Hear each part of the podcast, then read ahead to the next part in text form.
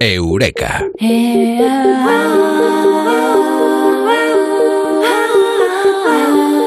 Hay un dicho en nuestro país, eh, se dice, se comenta, haces menos el amor que un casado. Hoy vamos a saber qué fundamento tiene o no tiene. Y lo vamos a conocer aquí en Eureka Comado Martínez. Amado, muy buenas, ¿qué tal? Buenas noches, qué razón tienes, ¿eh? Que a veces estando soltero como que lo haces más que... o, o por lo menos... Eh, los casados que no lo hacen no es eh, por falta de ganas de, de Mm. sexo, igual es de la persona. Mm, oyentes del mundo que nos están escuchando, venga, vamos ¿Quién a nos está escuchando? aquí. Sí. Pon los, los dos o tres rombos. ¿Cuántas veces por semana tenéis relaciones sexuales con vuestra pareja? Con vuestra Los que tengan pareja. Los que tengan pareja, eso. Sí. ¿Vale? ¿Y Los qué que os no tengan, importa lo hacen. más? ¿Vale? ¿Y, y qué os importa más? ¿La frecuencia o la calidad? ¿Estáis más satisfechos los que tenéis sexo todos los días o los que tenéis sexo una vez por semana? Pues a ver si se atreven a dejarnos eh, sus impresiones y sus respuestas en Twitter. Pero, pero la verdad, ¿eh? La verdad, la verdad, ¿eh? que a todos nos gusta adornar este tema. Claro, claro. Eh, eh, por- porque eh, siempre se suele decir cuando se hace esta pregunta, yo quiero mucho a mi pareja, eh, lo hacemos todas las semanas, a todas horas, en todo momento. Bueno, bueno, sí, algunos sí. evidentemente, ¿no? Pero... eh, no se dice siempre la verdad. Lo decía Pues House, parchís. que en temas personales y de salud no se suele decir la verdad. Yo creo que casi nunca. El parchís, el parchís, que te El- comes el- una y cuentas 20. eh, exacto, pero eso lo hacen eh, los eh, no casados o los que fardan en el bar. Bueno, vamos a ver que- con qué frecuencia eh, los españoles mantienen relaciones eh, sexuales. Esta eh, encuesta es de agosto de 2020. Sí, la fuente es Estatistia, Estatista. sí, Y mm, empecemos por decir que mm, más o menos, más o menos, más o menos, más o menos, los que lo hacen todos los días sí, es un, do- es un 2%. sí, de los casados. No, no, aquí estamos hablando de todo. ahí a Ah, de todos. Tenga Vale, pareja, vale. no tenga pareja, homosexual, Vale. gay, lesbiana, mayor, eh, de- de- adolescente, vamos, de todas las edades. Sí. Todos los días un 2%. Que fíjate, yo me, me pensaba que iba a ser más, pero 2%. Sí, De tres a cuatro veces por, por, por semana sí, eh, ocupa una nada despreciable mm, treinta y tantos por ciento. Y muy por encima de eso, eh, los que lo hacen una vez por semana. Luego tendríamos una vez al mes un 6%, sí. menos de una vez al mes un 9%, Sí, los que no lo han hecho en el último año un 12%, sí. y los que nunca han mantenido relaciones sexuales un 4%. Bueno, el último año era antes de la pandemia, la estadística.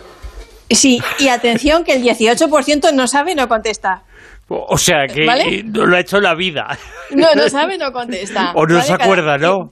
Luego está el de cada 15 días, que son el 10%. Pero esto lo que nos viene a demostrar es que, en general, casi la mitad de la población, más o menos, Lo hace y Eh, la otra mitad eh, no, más o menos, ¿no? va de 3 a 4 veces por semana, pero lo normal y lo más, lo que más, lo que más es una Sí. vez por semana. Vale. Que eso se supone que son los que tienen pareja habitual, eh, están casados o viven en pareja. Bueno, pues una vez a la semana más o menos. ¿Y eso es bueno? O sea, Eh, eh, me, refiero, me refiero si es bueno o malo. Me refiero que eh, si eh, lo que puede salir de ahí es sexo o es amor. O es amor con sexo. ¡Ay, qué lío me estoy haciendo! vale. Los que, tú esta que me quieres preguntar, ¿tener más sexo te hace más feliz? Sí, Vale. Pues los estudios dicen que tener sexo una vez por semana es lo que te hace más feliz. Vale. A ver, según los estudios, las personas que tienen relaciones sexuales con sus parejas, recalcamos, una vez por semana, que es de lo que van estos estudios, son más felices. Eh, no es el primer estudio que tenemos al respecto, ya teníamos otros que apuntaban al hecho de que tener relaciones sexuales una o dos veces por semana era más satisfactorio para las parejas, entre ellas las que mantenían esta frecuencia, destacaban los que entendían las relaciones sexuales como un modo de conexión íntima, Sí. algo más allá del simple aquí te pillo, aquí te mato, ¿no? Un poco de, de una forma de renovar el vínculo, de, de explorarse, de darse placer, de amarse, con todo lo que esa palabra indica, en definitiva. Y el estudio más reciente en este sentido es el que ha salido publicado en la revista Social Psychology and Personality Science. Ian Kerner, que es terapeuta sexual, distingue además entre tres tipos de sexo. El de conexión con la pareja, el recreativo y el enfocado a procrear. Sí. Que también influyen, ¿vale? Y él dice que a veces si te obsesionas eh, eh, con uno de estos hace que la pareja colapse un poco. Por ejemplo, las parejas que se someten a tratamientos de fertilidad y están intentando todo el rato buscar el bebé, buscar el niño y tienen problemas para tenerlo, pues además se olvidan que el sexo también es una herramienta de unión y fortalecimiento de la pareja, no solo un medio para tener hijos y puede hacer un poquito que la cosa ahí colapse. Claro, eh, y además eh, supongo que, que, los que lo hacen eh, por procrear, por tener descendencia, los hay que lo hacen por una serie de creencias y los hay que, que lo hacen porque lo desean y lo quieren, que no tienen por qué ser los mismos necesariamente. De todo hay, de todo, hay de todo, claro. Eh, fíjate es que, además en que, que, que, la frecuencia sexual tampoco es igual en todas partes, ni ha sido lo mismo a lo largo de la historia. Por ejemplo, eh, con las relaciones sexuales eh, tenemos el dato constatado además de que eh, han disminuido notablemente en todo el mundo. ¿Sí? O sea, eh, la práctica, la frecuencia está decayendo. Sí, eh, lo hacemos menos que nuestros padres. Y ¿Ah, sí? sí, sí, Y, y, además que hay muchísimos estudios. O sea, vamos a hablar con nuestros padres, ¿eh? tanto educarnos en valores, en cosas, o si eran ellos peores. Eran ellos peores. ¿De qué me estás echando la bronca? Te, echaban la bronca por llegar tarde, que normalmente era por algo parecido a eso o encaminado a eso. Pues, ¿qué estás haciendo por ahí? Lo que hiciste tú. Y ellos estaban ahí. Intentar hacer lo que hiciste tú. Pues mira, porque nosotros a lo mejor salíamos más y ellos tenían más tiempo libre. Pues ¿no? igual, Ahora que sí. estamos todo el día, están todo el día los jóvenes en casa. Sí, la cuestión es que el último estudio masivo eh, fue en el, el, Britain's National Survey of Sexual Attitudes and Lifestyle y determinó que la frecuencia había disminuido. Y las causas, gran pregunta. La gente dirá, seguro que a todo el mundo está pensando, ¿por qué será esto? ¿Por qué será el otro? ¿Por qué redes bueno, sociales? No, mira, es una de las habrá que ver, la... habrá que ver lo que han influido, ¿eh? Claro, eh, no se sabe a ciencia cierta, pero se apunta al hecho de que el estrés de la vida moderna, ciertos medicamentos como antidepresivos, ansiolíticos, anticonceptivos que también disminuyen la libido, el uso de las nuevas tecnologías y los maratones de series podrían estar entre los posibles mayores factores influyentes. Ah, que esto mira. es muy bestia. Sí, sí, porque sí, nosotros además es que no tenemos tantos hijos como se tenían antes, que también te quitan un poquito de tiempo íntimo con la pareja a veces, Sí. y, y tardamos más en tenerlos. O sea que mm, a los hijos no le podemos echar la culpa. Sí, sí, sí, sí. Tiene que ser otras cositas, ¿vale? Y luego el sexo también es cultural y tiene que ver con factores sociales y estilo de vida, así que en algunos países se practica más que en otros. Sí, esto es así. En el número uno están los griegos, que son los que más lo hacen, seguidos Ay, por de ahí Brasil. el nombre, ¿no? claro, claro. en España Brasil el mito, o sea, se cumple el mito. También, España Sí. ocupa un, un decente y digno puesto número 8, ¿eh? En- Ah, entre bueno, todos los sí. países del mundo, ¿eh? No estamos mal, ¿eh? Sí, sí, Y- no estamos ni arriba ni abajo. Bueno, qué mal no, queda esto arriba, en, este, ¿eh? en este momento. Estar arriba o abajo. estamos arriba, Sí, estamos sí, sí, arriba. pero como la economía, como el Producto Interior Bruto, lo que pues un poco ocupamos el puesto en eso, que es el puesto en prácticamente todo. Eh, fíjate, puesto eh, decente. muy eh, un poquito grises. Bueno, un los poquito en últimos de la medio, cola, quiero decir. hay- hay- los bueno, en que- medio no, no me refiero a hoy. Ya, ya, en plan sándwich. pero Los últimos de la cola son Japón. ¿vale? Sí, claro, Yo creo claro. que esto se lo esperaba mucha gente, es una cultura Sí, muy sí, fría sí, y sí. entienden la sexualidad de una manera ma- Sí, más sí. compleja y, y diferente a a la nuestra. Nigeria, claro. Sí. Reino Unido, Canadá Sí. y cosas así. Sin embargo, la cantidad no está relacionada con la satisfacción, como decíamos, Claro. y como subrayan los estudios. Y, por ejemplo, en Nigeria, uno de los que menos frecuencia exhibe en las relaciones sexuales, Sí. ellos encabezan los índices de satisfacción sexual en, en- en pareja. O sea que, Claro, eh, que- ¿Mm? ¿Y, ¿y por qué? uf, pues a saber, es una cuestión cultural. Sí, A lo mejor nosotros tenemos más presión con eso de que hay que tener más sexo, más sexo. Y Sí, también sí, sí, tenemos fama en las culturas mediterráneas. ellos utilizan igual más el físico, más eh, Y- la fuerza, la la- y, rotundidad, la- y latinas. lo que está pensando más- todo el mundo. claro, nosotros som- no, somos una cultura más romántica, más, Sí, más sí, sí. pasional, Los, los latinos y todo eso. Eh, eh, nosotros seducimos con una rosa, otros seducen con una rosa después de. Mm, Sí, o con una copa de vino. Sí, exacto, o con un cigarrito. A la luz de las velas. el vino, cuanto más viejo, por cierto, mejor. ¿Ah, sí? Mejor. Sí, el sexo es mejor a partir de los 40, 45 años. ¿Así? ¿Así? Bien, plas, plas, Sí, eh, y si los oyentes que han sobrepasado ese umbral de edad nos están oyendo, saben que es.